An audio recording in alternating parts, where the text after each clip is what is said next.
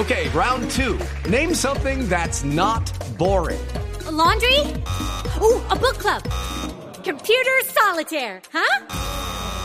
Ah, oh, sorry, we were looking for Chumba Casino.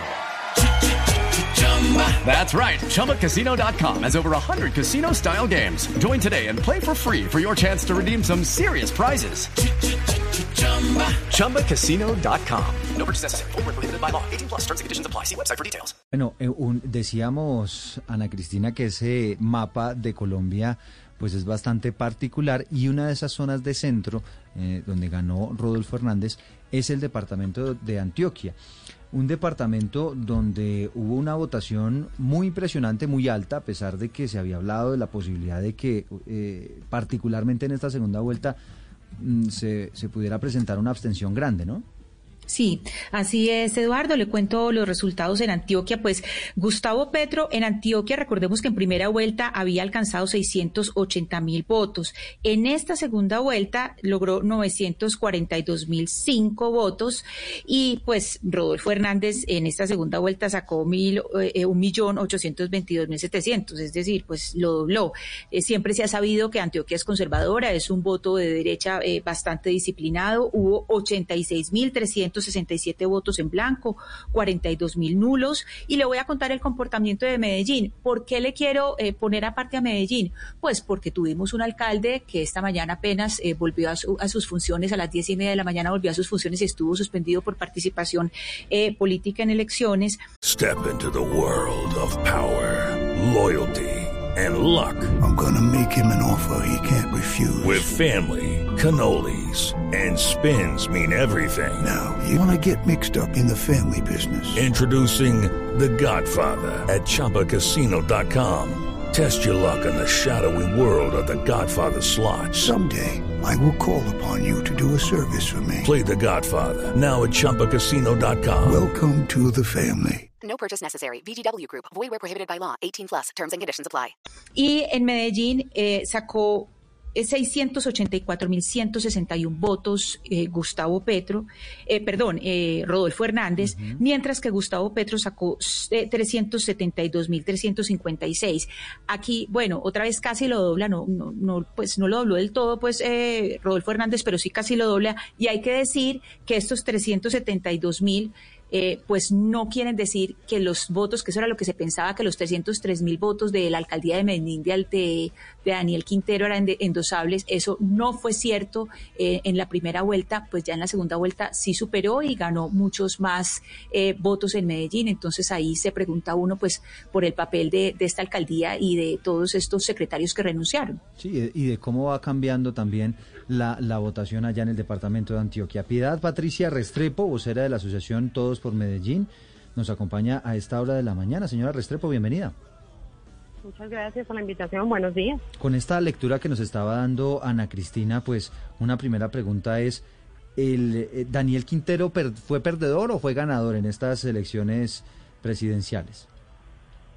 Mire, depende cómo lo miremos, ¿cierto? Yo creo que la respuesta no es eh, única.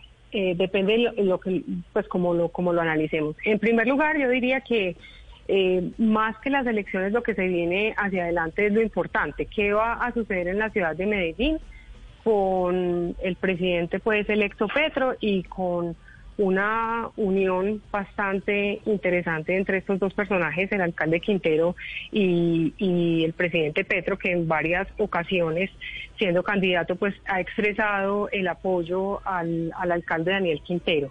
Eh, en ese orden de pues para nosotros como asociación, como veeduría, eh, es muy importante cuáles van a ser las manifestaciones que haga el presidente de aquí en adelante.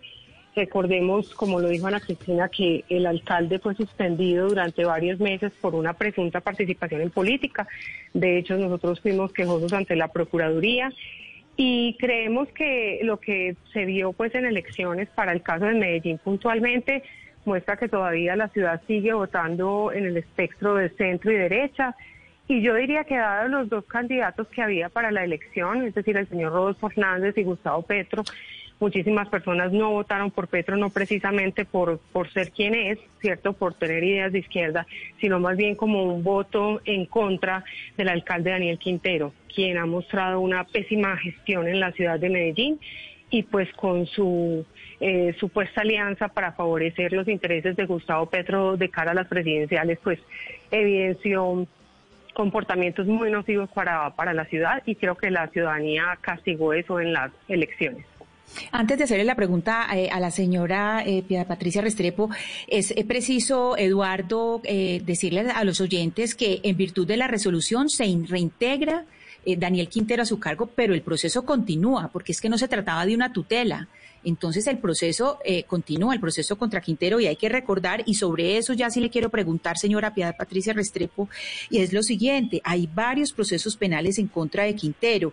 Eh, uno de ellos es, por ejemplo, le voy a dar, pues por los que tengo aquí más o menos, tengo el de Álvaro Guillermo Rendón, ex, eh, ex director de, ex gerente de empresas públicas de Medellín, tiene un proceso penal contra, contra Quintero. Ustedes, la veeduría Todos por Medellín, también tienen un proceso penal contra Quintero por intervención en política el, despacho del diputado Luis Peláez tiene varios procesos contra Quintero y el comité revocatorio también por falsificación de firmas. Usted teniendo este precedente, señora Restrepo, ¿usted cuál cree que debería ser el papel del presidente electo frente a Daniel Quintero? Él se debería desmarcar, ¿cómo debería actuar un presidente frente a un alcalde pues que lo apoyó, pero que ahora tiene tantos problemas e incluso penales, no solamente disciplinarios encima?